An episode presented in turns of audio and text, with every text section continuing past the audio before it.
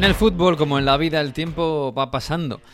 Para todos y para todo. Algunos nos criamos viendo a un Ajax de Ámsterdam dominando Europa, allí en los 90, donde era la mejor cantera de Europa y del mundo, y donde era el mejor equipo de Europa y posiblemente del mundo. No hace tanto tiempo el Lyon dominaba Francia, ganaba las ligas, pues como nosotros hacemos podcast, cuando querían. Y sin embargo, hace, desde hace tres temporadas ya no está en la élite. Ahora mismo el Lyon es colista de la Ligue 1 francesa. Y ahora mismo el Ajax está en descenso de la liga de la Eredivisie, de la liga neerlandesa. En fin, nos queda la nostalgia, quizás, pero conviene huir de la nostalgia siempre que se pueda. Miramos al futuro, miramos al Leverkusen de Xavi Alonso.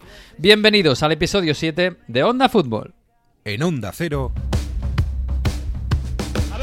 Casi nunca termina en gol, casi nunca termina en gol, casi nunca termina en gol. El Messi hasta el fondo, casi nunca termina en gol. ¡Gol! ¡Casi nunca termina en gol! Onda Fútbol. Fútbol internacional con Miguel Venegas. Palla all'area di rigore, si gira Cassano, magico movimento, Balotelli, rete! Rete!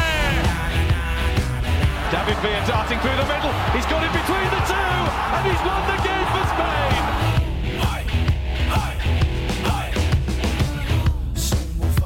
Pues arrancamos una jornada más de Champions. Hemos vuelto ya al fútbol con todo, con todo, con todo. Por cierto, este fin de semana el pata negra del Radio Estadio eh, ha estado muy repartido, como lo está siempre. ¿eh? Ayer ganó el Saharaui eh, y quedó segundo Douglas Luis. Está la clasificación muy apretada porque el sábado ganó Karabskelia y quedó segundo Mohamed Salah. Aquí no repite nadie.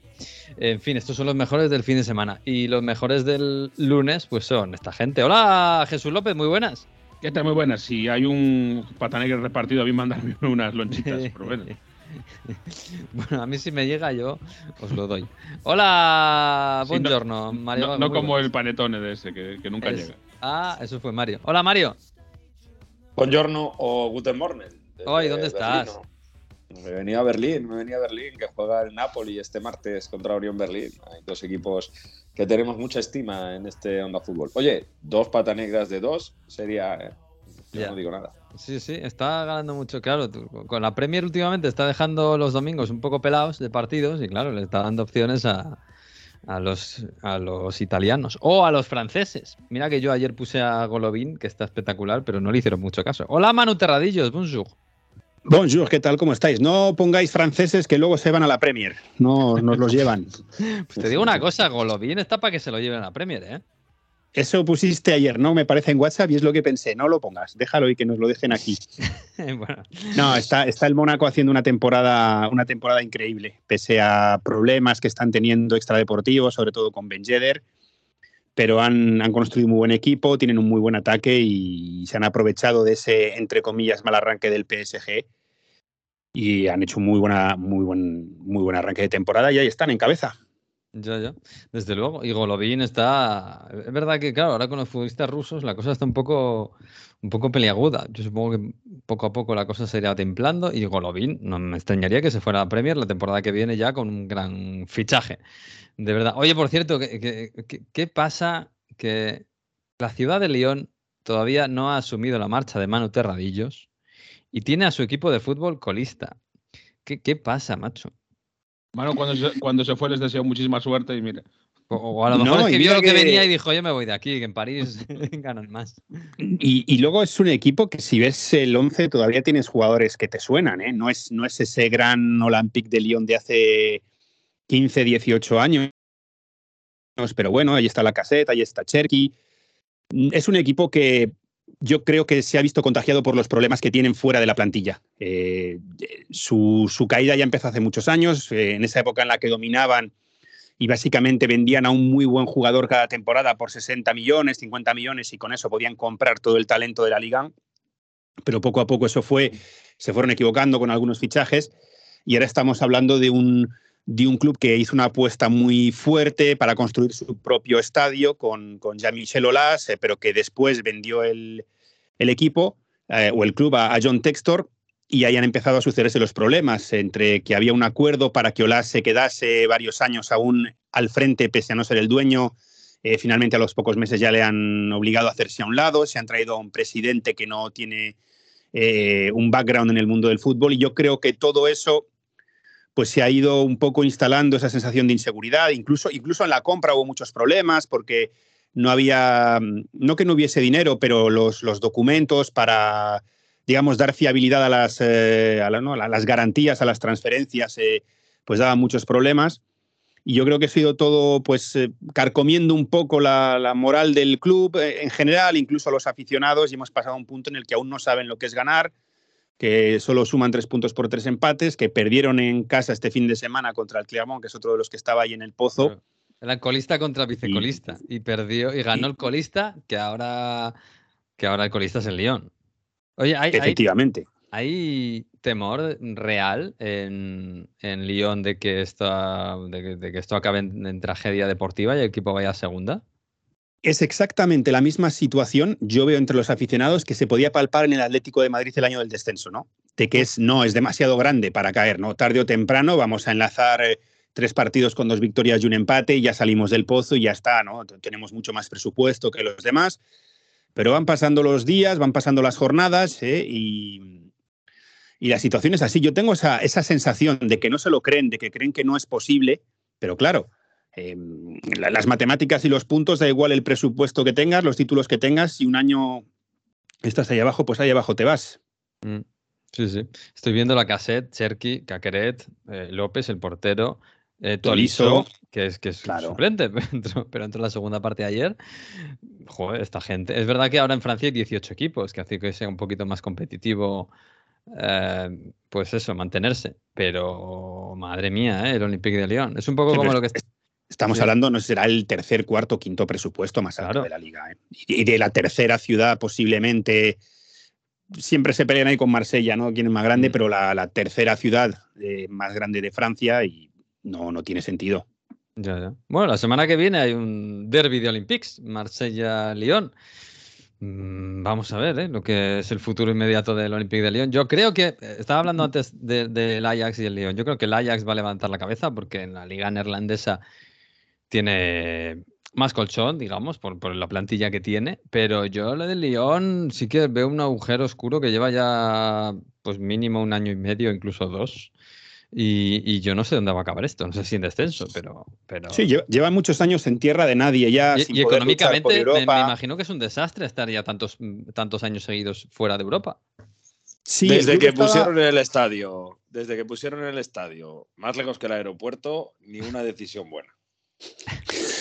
No, bueno, ahí, ahora lo han mejorado. En su momento para ir al estadio, si no había partido, tenías que ir en un autobús y luego caminar media hora.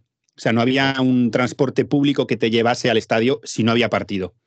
Ahora ya lo han solucionado eso, pero sí, sí, yo cuando estaba allí me acuerdo que tardaba una hora en llegar. Eh, o sea, luego hay que contar con entrar y todo. El, desplazamiento era, era larguísimo. Pero sí, claro, claro. Es decir, eso todo ha ido mermando y, había muchos cambios. había incluso bromas porque en su momento el anterior director deportivo, eh, alguien trató de decir, mirad qué bueno es porque esta es la lista de fichajes que tenía, no, no recuerdo ahora, pero eran fichajes de jugadores muy buenos. Y dices tú, claro, si esa lista te la hago yo, el problema es convencer a esos jugadores de que quieran venir a, a, Lyon, ¿sabes? De, convencer a un Mudrich, de convencer a jugadores de este tipo de que se quieran venir a ¿no? Yusuf Fofana, de, mm que seguirán venir a Lyon porque nadie quiere. Y ya no solo es el problema económico y el deportivo, que es una, como se dice, una pescadilla que se muerde, se muerde la cola porque cada vez hay menos dinero para los fichajes. Eh, por ejemplo, Barcola, yo me acuerdo de hablar con gente del club cuando salió lo del PSG y fue lo de nos planteamos quedárnoslo. O sea, 40 millones. Hombre, yo decía medio en broma, pero hombre, 40 millones, ¿cómo, cómo vais a dar a Barcola al PSG? Que encima es el PSG, jajaja. ¿no? no, no, Manu, es, es, una oportunidad muy buena para él y para nosotros es mucho dinero. Es decir, hemos pasado de ser el club que dominaba Francia a ser un club vendedor. Sí, sí, vendedor a Francia. No, no es que estén vendiendo sí, ni, ni se lo han planteado lo del al PSG, no, a cualquier otro menos al PSG que rival directo. No, no, 40 eh, millones. Eh, Barcola se hizo. En cuanto el PSG dijo, vale, llegamos a esta cantidad, se la cito y muchas gracias. Ya, ya. Pues así están. lo del Ajax es tremendo. Este fin de semana perdieron contra el, contra el colista también, el Utrecht, me parece, 4-3. Y están en descenso. Lo que pasa es que, bueno, yo me imagino que tienen más, más margen de mejora y, y, anímicamente acabarán levantándose.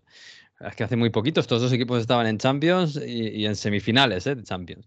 Eh, ese bueno, sí, es un poquito el pasado, como decía antes, y el futuro es el Bayer Leverkusen, que tenemos pendiente un análisis del Bayer Leverkusen con Alberto López Frau. Hombre, vamos a saludarlo otra vez. Hola Alberto, ¿qué tal? Muy buenas. Hola Miguel, muy buenas. Muy contento de estar aquí con vosotros. Muchas gracias. Hombre, bienvenido. ¿Qué tal? ¿Todo bien? Bueno, sí, de la vida aprendiendo cosas nuevas. Ya veo, ya. Claudita está bien, ¿no? Claudita está bien, con sus biberones feliz. Bien, bien, bien. Bueno, ya verás cómo te quite el espacio para las camisetas que tienes y tal. Oh, sí, ya le estoy diciendo que eso no se toca, pero creo que no lo entiende. No, no. no, Oye, em, yo quería hablar del Leverkusen. Eh, Normal. ¿eh? Eh, yo no sé si ahora mismo es el equipo de Europa más chulo de ver. En las, por lo menos en las grandes ligas. Hace una semana estábamos hablando del Brighton, qué, qué barbaridad el Brighton, qué bien el Brighton. Bueno, el Brighton se nos ha caído un poco. El Leverkusen no se ha caído. No, no se ha caído. Yo, yo creo que para entender un poco lo que está pasando hay que remontarse a la temporada pasada, cuando llega Xavi Alonso y sobre todo se empeña en mejorar al equipo defensivamente. El Leverkusen llevaba casi una década siendo un equipo muy divertido, pero muy poco fiable, porque era un equipo que llegaba mucho y al que le llegaban mucho.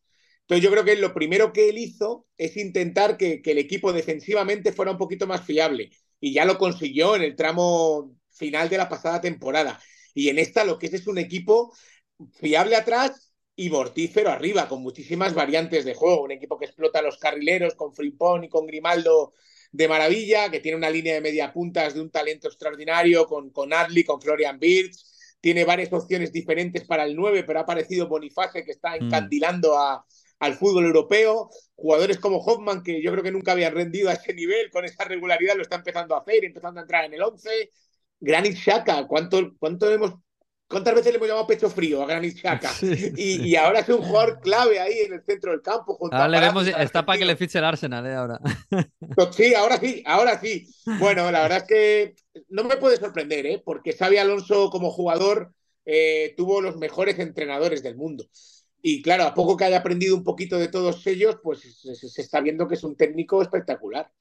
Sí, decías tú muchos nombres, ¿eh? que, es verdad que la, temporada pasada llegó Xavi Alonso, hay que recordar, el equipo estaba o en descenso o a punto de estar en descenso. A punto de descender. Y, lo, Metió, y lo metió en Europa. Y ahora está líder. Eh, y decías de nombres, ¿verdad? Que, bueno, han fichado a Bonifaz, que venía del San Galé, del San Gilois, que hizo una gran temporada. Han fichado a bueno, Saca del Arsenal, por supuesto, a, a Stanisic, que este fin de semana ha jugado atrás en la defensa pero sobre todo los carrileros. Eh, bueno, mencionaba los delanteros. Está Slick, que ahora es, suplente. Eh, sí, el, checo, igual que Glosev, que me parece un gran futbolista. Incapié este fin de semana fue, fue suplente. Eh, pero en las bandas, me da la impresión de que lo que mejor está explotando o lo que más está llamando la atención en este Leverkusen son las bandas. A Frimpong se lo, se lo encontró allí, no el carrilero derecho de lateral derecho parecía que tenía lagunas defensivas y dijo, bueno, pues toda la banda para ti. Y a Grimaldo se lo trajo, ya con mucha experiencia en, Europa. Gratis, ¿eh, Miguel? Gratis, gratis, sí, sí, sí. Y, los dos están funcionando ahora mismo. Son dos de los, digamos, laterales, aunque son carrileros, aunque podríamos decir que en muchos casos a veces son hasta extremos, eh, que mejor están rindiendo en Europa y que seguramente en los equipos grandes los están ojeando para intentar llevárselos.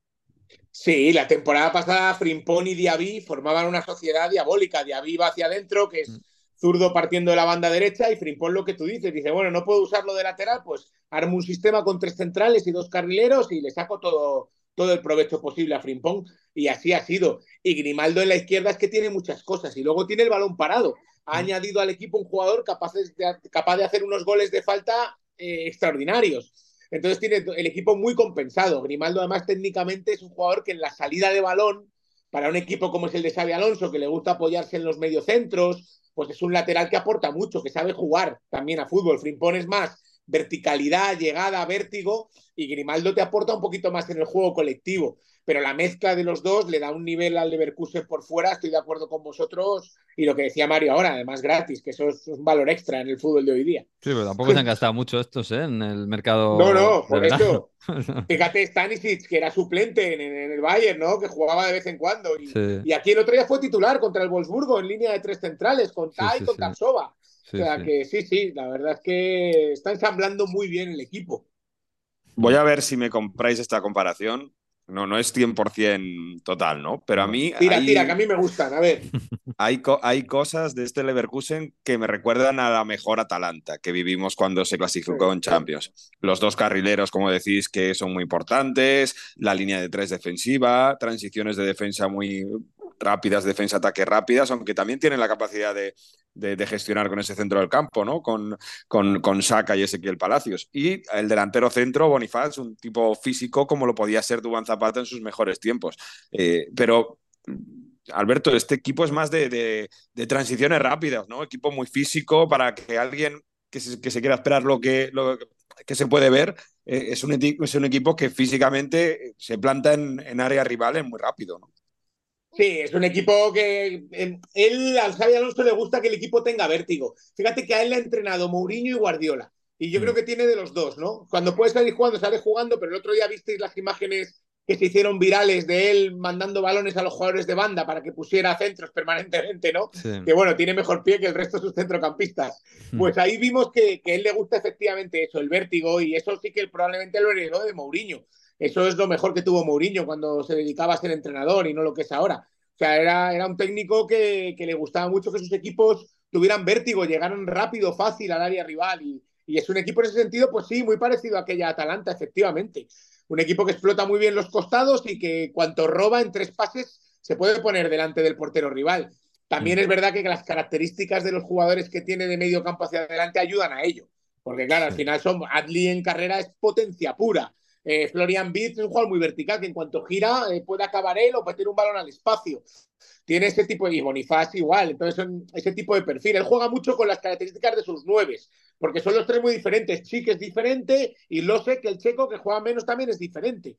Entonces, él lo que hace es cambiar un poquito en función del 9 que tenga, pero con Bonifaz tiene todo el sentido del mundo jugar así.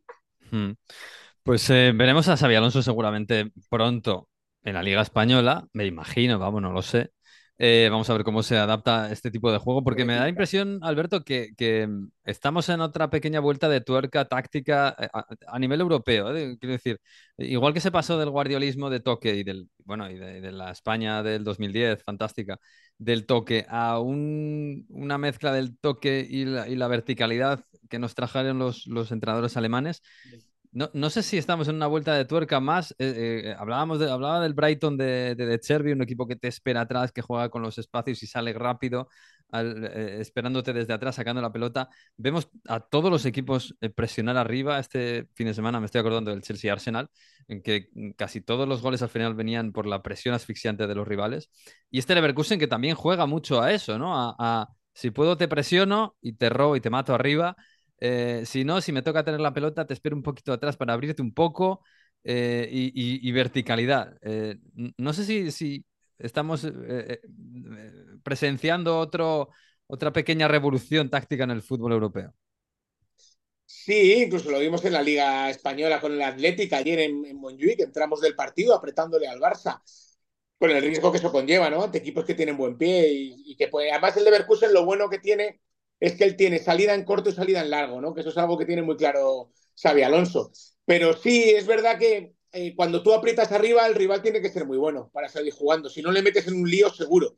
Y hay equipos intenta, encima que intentan salir jugando a lo que no saben. Entonces, claro, esa presión alta tiene todo el sentido del mundo. Y es que sobre todo lo que tú has dicho es muy importante. Está intentando que el Leverkusen sea un- el equipo más completo posible. O sea, que tenga esa capacidad, ¿no? De replegar y hacer daño al espacio y si tiene que dominar, pues también tener las herramientas suficientes para dañar al rival. Sí, en el fútbol hoy día, cuanto más completo seas, mejor. Y Xavi Alonso lleva trabajando eso desde que llegó. Pues lo veremos, pues lo veremos cómo acaba este Leverkusen, que de momento está líder en la Bundesliga, empatado con el Bayern, vamos, que el Bayern no le ha ganado, así que la primera, la primera prueba de fuego la ha pasado. Y vamos a ver cómo acaba y en la Europa League está ahí. Eh, oye, de la Champions, esta semana es verdad que, bueno, los españoles eh, quizás tienen una semana un poquito, un poquitito más fácil, salvo el, salvo el Sevilla, que va a jugar contra el Arsenal. Que Sí, me, da la impresión de que el Arsenal en, en la Champions se le puede meter un poco más de mano que porque, porque está muy metido en la Premier, pero bueno, aún así es un, es un pedazo de equipo, claro. Sí, sobre todo el Sevilla no termina de. El Sevilla sigue siendo una moneda al aire, de alguna forma.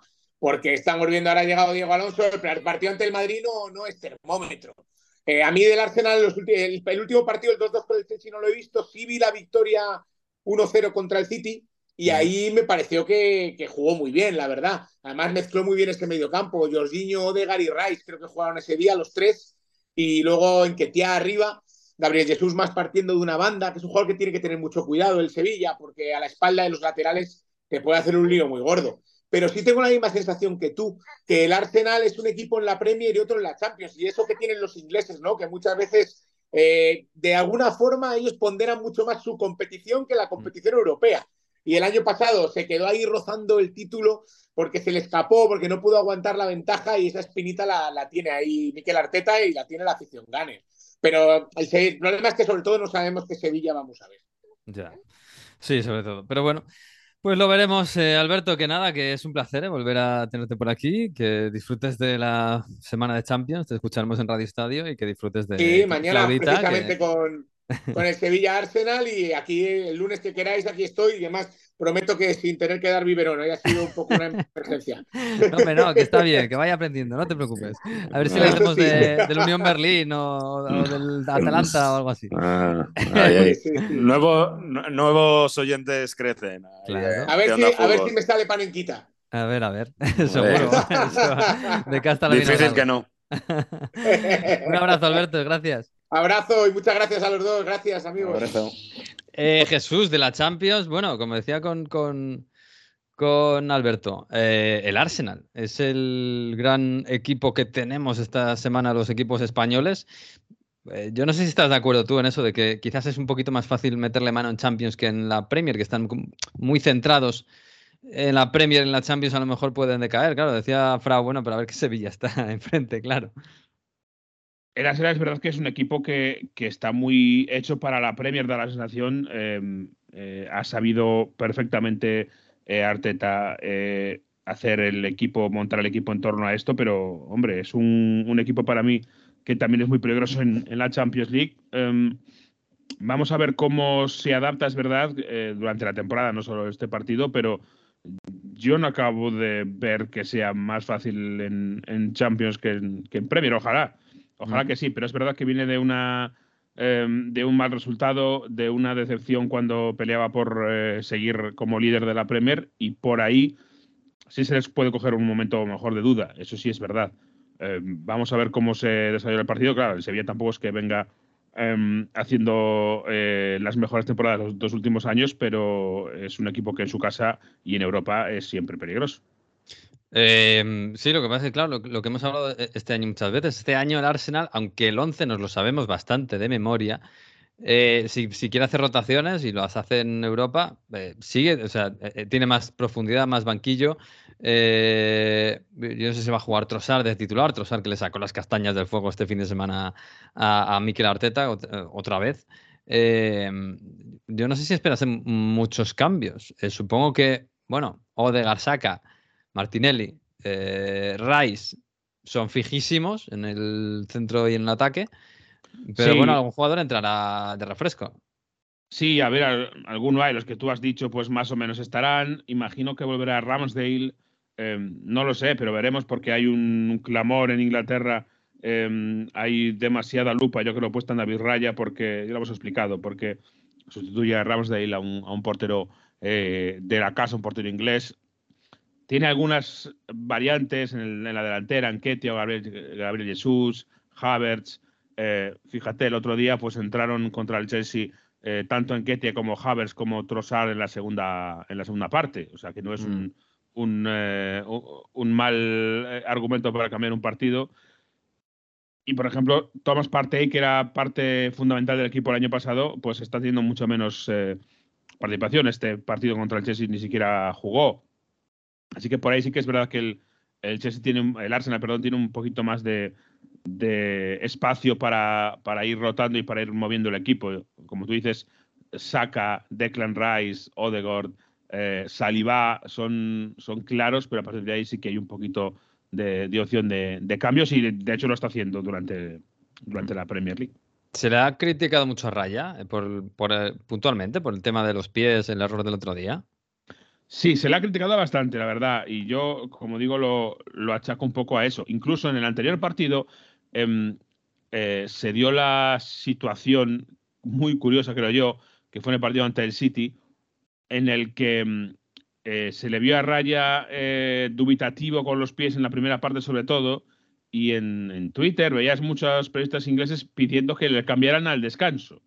Mm. Fíjate, por Ramsdale, porque, eh, bueno, porque la excusa, yo creo que es una excusa que puso Arteta cuando se decide por Raya en lugar de por Ramsdale, es decir, bueno, no, no, esto eh, puede cambiar, eh, los voy a ir rotando, incluso durante un partido podría rotarlos. Ahora a explicar, se regaló demasiado Arteta, yo creo, con esto, diciendo que todo puede cambiar en cualquier momento, pero pone siempre a raya y no a Ramsdale.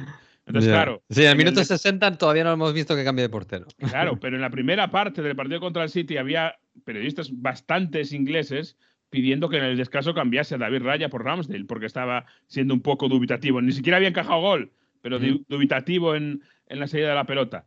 Cuando más es curioso, porque justo en la salida de la pelota yo creo que se le pide más a Raya que a Ramsdale. Por eso le han traído a, a David Raya, porque destaca en eso.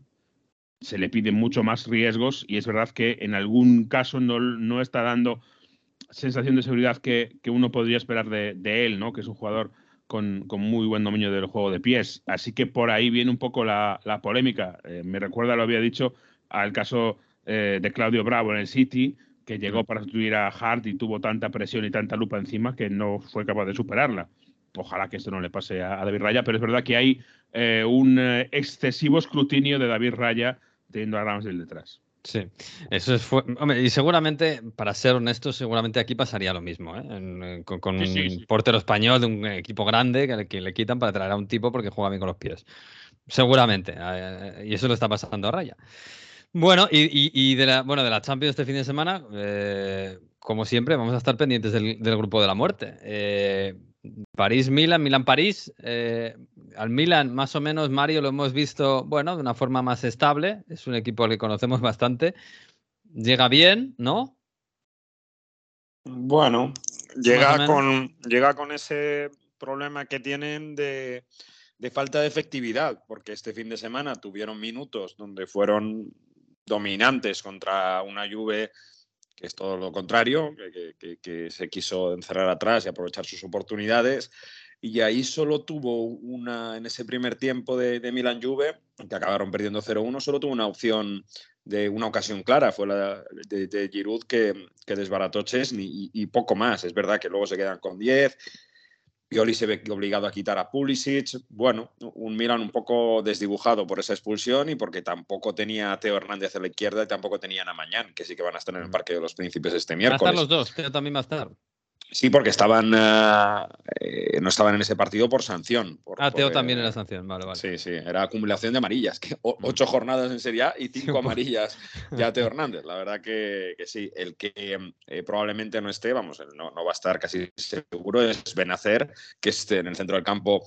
Bueno, pues una pieza bastante importante para si quieres competir contra, contra el PSG, ¿no? Contra Ugarte y compañeros, de que ahora dirá Manu quién, quién va a jugar. Y eh, el caso de, de Love to Chick, ¿no? que puede aportar también ese músculo para un centro del campo donde Reinders, el, el ex de la Z, el neerlandés, sí que puede aportar algo más. Yo me espero un Milan que deje la- la- la- el protagonismo del balón al, al PSG porque tiene Sí. más, más figuras y bueno, con Pulisic y Leao tiene argumentos de sobra para intentar en una contra pues liarla o colgar algún balón a Giroud y, y intentar sacar algo. Recuerdo que el Milan ha empatado los dos primeros partidos en Champions en este grupo de la Sí. muerte. Sí, pero cuando tiene enfrente un partido, un, un equipo grande al que le puede regalar la pelota, el Milan compite, ¿eh? Y en el Parque de los Príncipes, hombre, mano, el, el París va a tener la pelota, además Luis Enrique quiere tenerla. Lo que no sé es muy, muy bien es, eh, es cómo juega el Paris Saint-Germain. El otro día discutíamos un poco en, en el, en el WhatsApp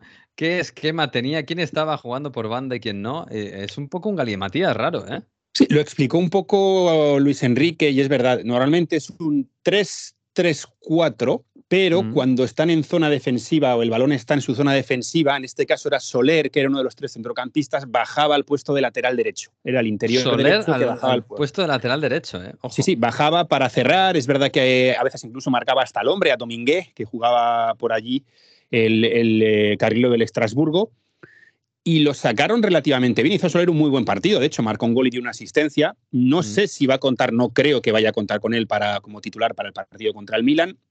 El, El 4-2-4 que utilizó en campo del Newcastle, ya sabemos todos cómo acabó, 4 1. 4-2-4 fue 4 1. Le viene bien, yo creo que este partido de Champions sea en casa y no fuera, porque si fuese en Milan igual podría haber más dudas. Eh, seguramente Zaire Emery ha sido baja este fin de semana por problemas de tobillo. Eh, si no está, yo imagino que entrará Fabián porque le da un poquito más de presencia física al Mm. centro del campo que Fue Soler. muy buen partido Fabián el otro día. ¿eh? También, sí, los dos españoles jugaron muy bien y de hecho habló de ellos Luis Enrique también en, en la rueda de prensa. Fueron junto con Mbappé los, los dos, dos pilares del, del triunfo ante el Estrasburgo. Yo creo que hará algo parecido, porque juega en casa, entonces tampoco merece mucho la pena, digamos, retocarlo. Y yo creo que aunque tuviese que volver a jugar en campo del Newcastle, volvería a apostar eh, por lo mismo Luis Enrique, con lo cual, pues eh, imagino eh, que habrá, bueno, no sé si igual la entrada de Asraf Hakimi puede también estar ahí, que Asraf Hakimi le hemos visto jugando del lateral cuando juegan cuatro atrás y luego ocupando el puesto de tercer centrocampista en ese 3-3-4, por jugando por el interior Mm. porque también tiene buen disparo. Pero yo creo que será algo similar, será un 3-3-4-4-2-4 con, con extremos muy, muy abiertos en, en ataque y con poca presencia en el centro del campo.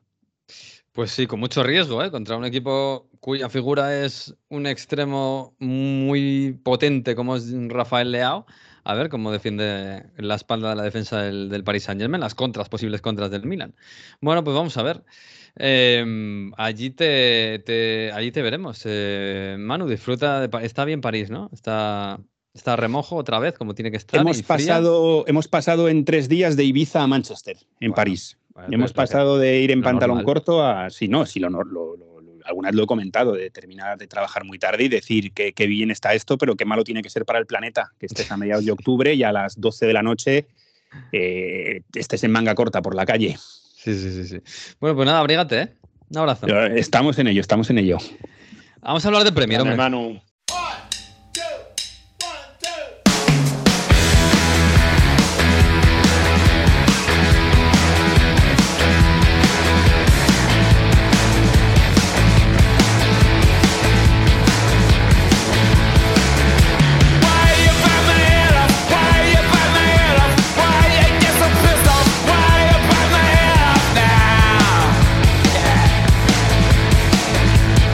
Pues son los, Rolling Stones que nunca mueren y ahí está su música y sus logos en las camisetas de los equipos de fútbol. Eh, Jesús, ¿esto ha llegado a Inglaterra, esta historia del Barça poniendo los Rolling Stones en su camiseta? No mucho, no te creas, ¿eh? A ver, a- supongo Bueno, que igual semana el preclásico. día de clásico, claro, llegará. Pues llegará, llegará, llegará. Em, está preciosa la Premier, como ya venimos eh, diciendo las últimas semanas, eh, y eso, claro, más aún puede estar lo que el- eh, con el pinchazo del Arsenal en, en- en el Chelsea. Oye, por cierto, el Chelsea, no hemos comentado de ese partido más que el, bueno, el nivel del Arsenal, los problemas de raya, pero el Chelsea va mejorando. Yo creo que fue incluso, ¿podríamos decir que es el mejor partido de Pochettino de la temporada, del, del Chelsea de Pochettino? Sí, no sé si partido completo porque al final acabó Sí, claro. dos puntos, pero, pero sí, yo creo que claramente se ve un equipo en ascenso que venía de dos victorias y en, esta, en este partido lo eh, la rozó y además sometió al Arsenal durante buena parte del, del partido. Yo creo que eh, sí se empieza a ver eh, brotes verdes claras o brotes azules, si quieres, en el equipo de Pochettino. Empieza a haber un, un once que es un poquito más em, reconocible. eh, eh, la dupla de Caicedo y Enzo Fernández en el medio eh, empieza a, a mostrar cosas interesantes, así como Palmer, que ha estado destacando en los últimos días y yo creo que contra el Arsenal jugó muy bien, especialmente en la primera parte. Hasta empieza a aparecer Mudrik, que ha marcado un gol, aunque fuera sin querer, pero ha marcado un gol Sí. y, y es otra de las novedades. Eh, yo al que veo todavía un poquito fuera de, de su- el nivel que le, que le presuponemos o que esperamos de él es a Sterling, sinceramente. Mm. Eh, y es verdad que por la derecha, malo gusto, eh, hizo honor a su nombre en un par de ocasiones. eh, y es por ahí defensivamente lo que más me llama la atención. Eh, quizá la línea defensiva, es verdad que eh, volvió Marco Curella, que no le hizo nada mal, pero malo gusto Thiago Silva, que es bueno, pero ya tiene su edad, y, y Colwill, Mm. que, que entra como joven. Es quizá donde más trabajo haya, me da la sensación. Ya. Sobre todo porque Bueno. Chris James, perdona, eh, eh, volvió a jugar este día, pero eh, está con muchos problemas de lesiones, eh, desaparece continuamente del 11 y claro, eso es un problema. Sí, sí, y le están echando mucho de menos. eh, por, por todo lo que da, ya no solo por la posición de lateral derecho, sino los centros, las jugadas a balón parado, eh, la posibilidad de cambiarle de posición. En fin, pero bueno, está el Chelsea mejorando poco a poco, aunque es verdad que los resultados siguen siendo los mismos. Em, este era el gran partido de la jornada, pero es verdad que estábamos muy pendientes del Manchester City Brighton por aquello de que es el gran equipo de Inglaterra, el City, el campeón de todo, y el Brighton, al que hemos puesto por las nubes hasta que se empezaba a caer, creo que lleva cuatro partidos seguidos sin ganar, eh, o cinco. Em, pero al final, bueno, al final el partido estuvo bastante bien. Y me da la impresión de que de repente el City ha pasado de, de depender de Kevin De Bruyne a depender de Haaland, a depender de Jeremy Doku. O sea, yo todo lo que veo del City en ataque ahora es Doku. Sí, sí, la verdad es que este partido sobre todo fue muy claro. Es un jugador con un estilo muy distinto al de Jack Grealish, ¿no? Que es el otro que está ahí. Jack Grealish es mucho más centrocampista, mucho más tener la pelota. Doku es más eh, vértigo, desborde, etcétera. Eh, y por ahí tiene eh, más, más eh, variantes Guardiola para trabajar. Volvió eh, Stones otra vez con ese, eh, con ese rol híbrido que, que está teniendo en el City. Eh, Julián Álvarez mí me llama la atención porque está muy, pero que muy eh, metido en el once inicial y, y asentado ahí. Es verdad que no está Kevin De Bruyne y por ahí puede ser la ventaja, pero mira, no hay mal que por mí no venga en este caso porque está floreciendo este, este jugador que, que desde luego es, es importantísimo. Y Bernardo Silva, que cada día juega un día distinto, eh, cada día, perdón, juega en un sitio distinto y todos los hace bien. O sea que Bernardo puede aparecer cualquier día eh, con las llaves de la ciudad deportiva mm, y para manejar la- las- los- las cantinas y lo hará muy bien también seguro, porque es lo que le falta. Es tremendo lo de, lo de Bernardo Silva. Yo me declaro Bernardo, Bernardo Oliver más que nunca. Vamos. Sí, sí, totalmente. Jugó de pivote junto a Rodri en el doble pivote. Eh, pero sí, sí, sí, es tremendo. Bueno, el Liverpool ganó el derby del Merseyside 2-0 al Everton, que más o menos era lo esperado, sigue on fire. Y el United, que ganó en Sheffield en una noche un poquito especial. Hombre, deslució bastante lo de la camiseta, que juegan con esta camiseta de rayas verdes raras. Pero, claro, el día que fallece la gran leyenda del fútbol inglés, no solo del Manchester United, pero bueno, fundamentalmente también del Manchester United, Sir Bobby Charlton, eh, ganaron al, Sheffield United, además con, bueno, con el gol de McTominay y el, gol de Dalot, que es un golazo. El gol de McTominay más que nada porque es un jugador de la cantera y es un poco, bueno, reivindicar también la, la academia del Manchester United, que tantos años, bueno, que toda la historia está ahí. Y los españoles le metimos un atraquito el otro día con Escocia también. Sí, sí. Hay que decirlo. El pobre de McTominay, sí. Sí, que había metido otro brazo. Pero sí, a ver, un día complicado para el United que, que lo saca con, con victoria. Una victoria que le hacía mucha falta a United, que era, eh, yo creo que es el equipo de los, del top 6 que más vemos eh, descolgado, al menos con respecto al, al juego. Em, y por lo menos es una- un paso adelante. Em, de hecho, incluso está, eh, em, hemos visto la, ru- la rueda de prensa de, em, Tenag eh, previa a la Champions, el lunes por la mañana, en el que se ha empezado con un minuto de silencio. Em, hay un montón de reacciones, desde luego que ha salido todo el mundo a hablar de Bobby Charlton, eh, minutos, de, minutos de silencio, por supuesto, en todos los partidos. Eh, ha habido eh, una gran conmoción en el fútbol inglés con la, con la muerte, con la separación de, esta leyenda de Bobby Charlton.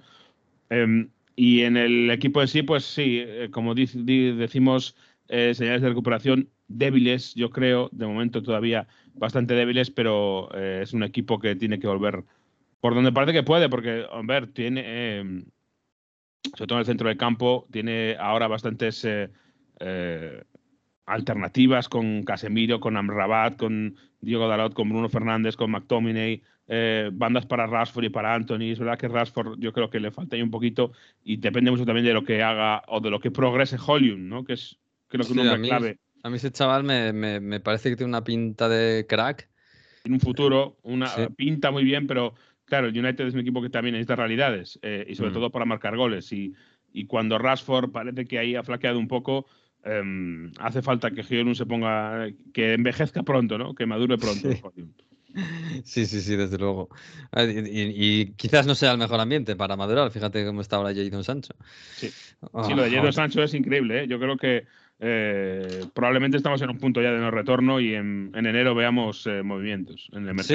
Porque... Bueno, pues es una ganga, ¿eh? Yo no sé cuánto sí. van a pedir por él, pero es, un- es una ganga, claro, si volvemos a, si pensamos en el Jadon Sancho del, del Dortmund. Pero bueno, no veremos. Y por cierto, el United tiene que ganar en Champions, que está un poquito descolgado. Ese de los ingleses que peor lo están pasando en la Champions, como, bueno, como podíamos esperar. En fin, Jesús, pues nada, me voy a quedar aquí con Mario, que ya no sé si me va a meter algo italiano o alemán, no, no lo sé. Pero bueno, algo, algo de música trae. Algo de Ambrosius o así. Igual. Para, para brindar con hot dogs. Abrazo. Adiós. Allora, stavo pensando. Le lunghe giornate, la pubblicità incollata sul tram, come i tuoi occhi su di me. Dove Bueno, Mario, pues ¿qué es esto? Aunque esté en Berlín, no voy a cambiar mi tradición de traer temazos italianos. Y en esta ocasión algo bastante mainstream porque estamos hablando de la subcampeona del concurso Talent de canción Angelina Mango, que tiene 22 añitos solo. O sea, Es la voz de Italia. ¿no? La voz en Italia. Más o menos. Bueno, sí, algo así, sí, sí, podríamos, comparable. Y esta Mm. canción Ci pensiamo domani se llama. Lo pensamos mañana. Ah, o sea, lo vamos viendo.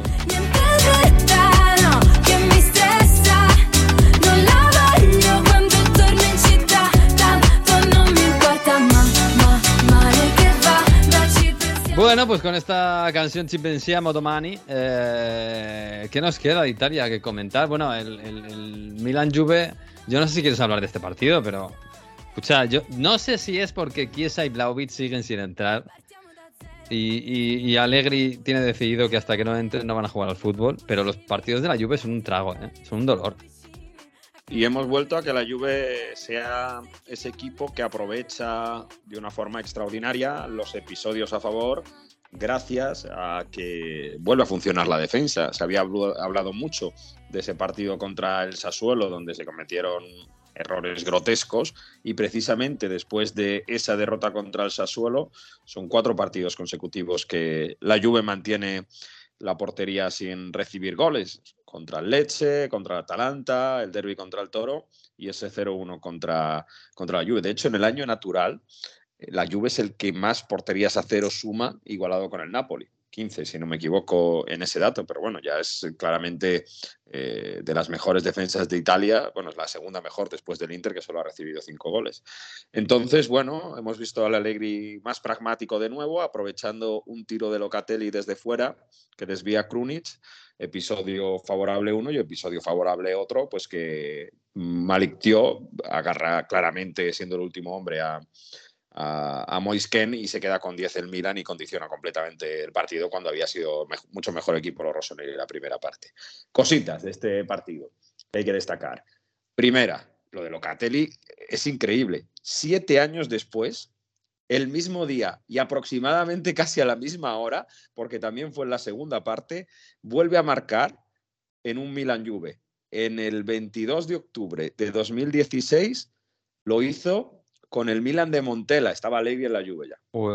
Esto es increíble. o sea, Pero con Montella era que está con, el- con Turquía en el Mundial ya. Sí, bueno, el eh, la Eurocopa. es héroe ¿eh? de, de- Sí. en Turquía, el amigo aeroplanino.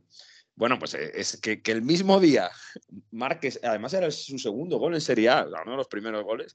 eh, luego muchísimas críticas, muy criticado, se fue al Sassuolo y siete años después marca casi a la misma hora, el mismo día, en un Milan Juve, con bastante fortuna, pero un gol, eh, un gol que mete a la Juve en la, en la lucha Champions. En la lucha Champions, en la lucha por el Scudetto. Es que la Liga, la, la Serie A, la clasificación está ahora. A falta de que juegue la Fiorentina, que lo estamos grabando esto el lunes antes de que juegue la Fiorentina. Inter, primero 22 puntos. Segundo, el Milan, 21 puntos. Tercero, la Juve, 20 puntos. Y si gana o si, si logra ganar la Fiorentina en el derby toscano contra el Empoli, se pone también 20 puntos. Y por detrás el Napoli con 17. Todo súper súper apretado y, y súper igualado. Y la otra cosa que hay que decir de este partido es el cabreo de Allegri. O sea, es que es brutal, es brutal. Estaba ese hombre, ese entrenador toscano fantástico que nos gusta tanto en el banquillo en el minuto creo que era 85, 80 y poco de partido, llega un balón a Miretti y Miretti lo pierde y se, se agarra un cabreo, de verdad, es que tenéis que verlo. Ah, Se quita la, la- la chaqueta, la corbata, las tira al, ban- al banquillo. da una patada a la publicidad, pero Madre. sobre todo Todo por cómo perder un balón. chaqueta, cómo lanza la chaqueta y cómo se quita la corbata y que se queda, que, pues además con la camisa medio abierta. Bueno, ¿y por qué se ha cabreado tanto? Se preguntará Miguel Venegas. Pues te voy a, te voy a dejar que Allegri eh, lo, lo explique de una forma un poco metafórica. Giochi contro una squadra in 10, il campo deve diventare come un aeroporto e allora la palla non la prende più e quando vai a chiudere devi chiudere l'azione e non prendere contropiede. Dice Allegri que cuando tú estás en, en un partido que tienes en los últimos minutos contra 10, en San Siro, el campo tiene que parecer un aeropuerto y que no puedes dejar que el rival te robe un balón a mitad de jugada y que haya una un contragolpe. Por tanto, hay que finalizar las jugadas. En ese balón, pues Mi- Miretti viene a recibir, se verticaliza demasiado, claro, y eso hubiese permitido que Leao hubiese tenido. Es decir, que no se puede arriesgar tanto cuando estás solo 1-0. Tiene que parecer un aeropuerto. Mm, vale, lo que tú digas, Alegre. no lo acabo de pillar, pero vale. Hay que acabar las jugadas y hacer el partido cerradito. Pues Que no nada, pase pues nada, que no pase nada, como a ti te gusta. Sí, sí, sí, pero en un aeropuerto pasan cosas. Bueno, no sé, él sabrá. Em, bueno, pues, pues, pues nada, el- el- por lo demás el Inter ganó, hombre, era, era normal que ganara en, en Turín, al Torino, eh, pero sigue Lautaro comandando al equipo. Lautaro que ahora mismo es el, el jugador más importante de Italia. Bueno, es que la pareja además Turán-Lautaro está con una forma excepcional. Es de Lautaro marca un gol cada 75 minutos. 12 goles en 11 partidos. Supera a Mbappé, Mm. supera a Harry Kane, supera a Bellingham, supera a Haaland. Es verdad que, que falta Jurasi del Stuttgart. ¿no? Sí, Que- fal- que le a que no superas a Girassi, que no A supera a a- a Guirassi no, no le supera, ¿no? Pero bueno, esas estadísticas, eh, Lautaro Martínez está con eh, datos de balón de oro. Ahora mismo, si sigue esta progresión, sería eh, claramente el, el campo Bueno, y ver, que estaría luchando. de bota de oro, de bota de oro. El balón de oro Eh, tienes que ganar un mundial porque si Sí. no. Perdón, perdón, de bota de oro, que que como, como se va a asignar en nada en Sí, semanas, sí. ya se, se me va la cabeza. Y mm, decir que mm, en, en este fin de semana ganaron 0-3 en Casa del Toro, en un partido que empezaron claramente sufriendo, y de hecho el Torino tiene ocasiones en la primera parte, pero ahí estuvo bien los cambios de, de, de Simón Inzaghi, que hizo tres cambios en el minuto 57, entra Fratesi, Carlos Augusto y Dumfries, y sobre todo Dumfries entra fantástico en el partido y crea una opción por banda derecha para que Marcus Thuram anote, anote el 0-1. Luego de, de un córner acaba Lautaro Martínez y, y luego penaltis a Aranoglu. Hay que decir eso, ¿eh? que los 12 goles en 11 partidos de Lautaro Martínez son sin ser el rigorista, sin ser el Sí, sí. tirador de penaltis oficial. Pero bueno, y por cierto, la noticia de, de este lunes por la mañana es que Surs, el central neerlandés del Torino, que estaba siendo una de las revelaciones, bueno, es un, central que ya estaba seguido por varios, por varios equipos grandes, se ha roto el cruzado en esa lesión que vimos y se va a perder lo que queda de temporada. Y es un central de verdad que, que merece la pena, a ver si se recupera bien. Mm. Eh, bueno, en fin. Tenía buena pinta. Una mala sí, sí, noticia para Iván un- Juric. Era uno de los jugadores a- jóvenes a seguir, desde luego, este, en este Scudetto. Eh, por cierto, lo de, lo, lo de Roma. Roma-Monza. Lo primero, ¿por qué Mourinho hace lo que hace? Porque el año pasado, Paladino, bueno, contexto, Ah, perdón, la Roma. lo- lo eso es. ¿Qué, qué hace Mourinho? Que igual hay gente que todavía no lo ha visto. Correcto, gana la Roma 1-0 en el minuto 90 y pico con gol del Sarawi, que ahora le vamos a escuchar porque eh, estaba muy emocionado por todo lo que ha pasado las últimas semanas. Es que pasaron varios episodios y no precisamente futbolísticos en el Olímpico de Roma en ese partido. El, el año pasado, en un Roma-Monza, el eh, entrenador del Monza, Paladino, se quejó en rueda de prensa de que eh, lo del banquillo de la Roma es impresionante, porque protestan cada falta, cada decisión, meten mucha presión al árbitro. Este partido acabó 3-0 ganando la Roma, pero bueno, sí, Paladino hizo ese comentario. Esto Mourinho Lo coge, se lo guarda en el bolsillo y cuando el Guardar, anota- archivo, carpeta. sí, sí.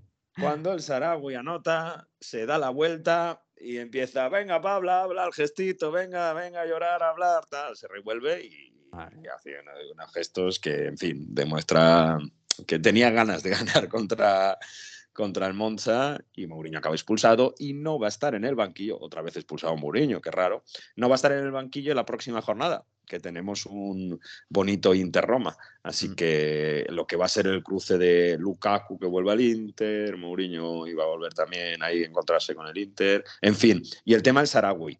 Muchos vieron al Sarawi marcar y emocionarse y llorar. ¿Por qué? Bueno, en el caso apuestas, que todavía no ha finalizado, de hecho en esta semana veremos la sanción a Sandro Tonal y, y a ver qué pasa con Zaniolo, si de verdad ha apostado o no, o solo ha jugado al blackjack como él dice.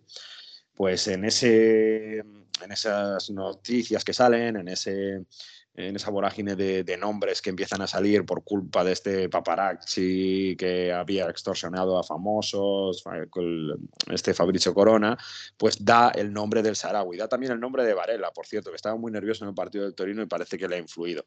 Incluso van a denunciar, en fin, eh, da el nombre del Sarawi. El Sarawi le afectó bastante y estaba, bueno, eh, con ganas de reivindicarse, se reivindicó en ese gol que caza ahí en, en el último minuto contra el Monza, se emociona mucho y lo explica así. Come si può non solo come si può pensare di mancare di rispetto al calcio quando, quando vivi tutto questo? Ti hanno fatto male eh, queste speculazioni? Sì, sì. Mi hanno, mi hanno fatto male, l'ho anche, l'ho anche detto su- sui social, perché comunque mi sento, mi sento con la coscienza a posto al 100%. Bueno, pues que han sí, dicho normal. mucha Mm. falsidad, mucha falsidad, dice que, que ha recibido eh, en esas últimas semanas y que le han afectado mucho, claramente. Bueno, es que el tipo este es verdad que, que bueno, está, está bien que hable la gente, incluso los mafiosos, que se pueda investigar eh, por, por estas gargantas profundas, pero hay que tener cuidado, porque este tipo es un señor el que, eh, que ha estado eh, condenado por extorsión, eh, bueno, por temas muy turbios y hay que hacerle caso la mitad de, lo, de la mitad. Que la gente investiga, que la justicia investigue, pero cuidado con las cosas que dice este señor, que algunas serán verdad y otras serán mentira porque le interese. Así que, y pueden hacer mucho daño, como es el caso, evidentemente, de- del Sarawi, que bueno, si va a denunciar, pues mira, que de- estupendo y que se sepa la verdad.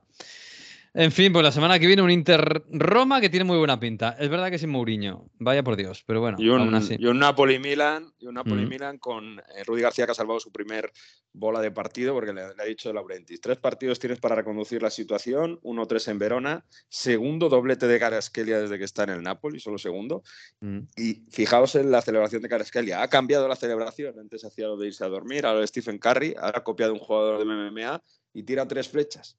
No sé a quién se las lanza y demás, pero bueno, Ah. si no Simen, con Caraskelia ganó el Napoli. Igual que ganó la Lazio, hay que reivindicar, Miguel, déjame solo esto y nos vamos.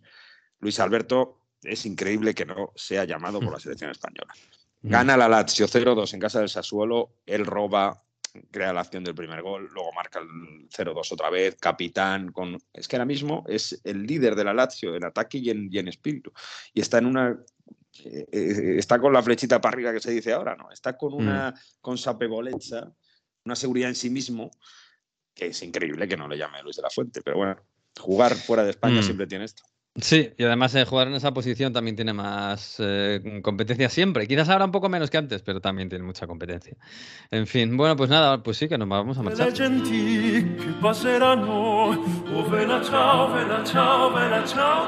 Y nos marchamos eh, sin el profesor, mandándole muchos ánimos, eh, que este, esta semana ha tenido también algún pequeño problemilla. Chapa y pintura, a ver si se recupera bien y vuelve con nosotros y con, y, y con su Burgos, que está ahí en segunda división dándolo todo.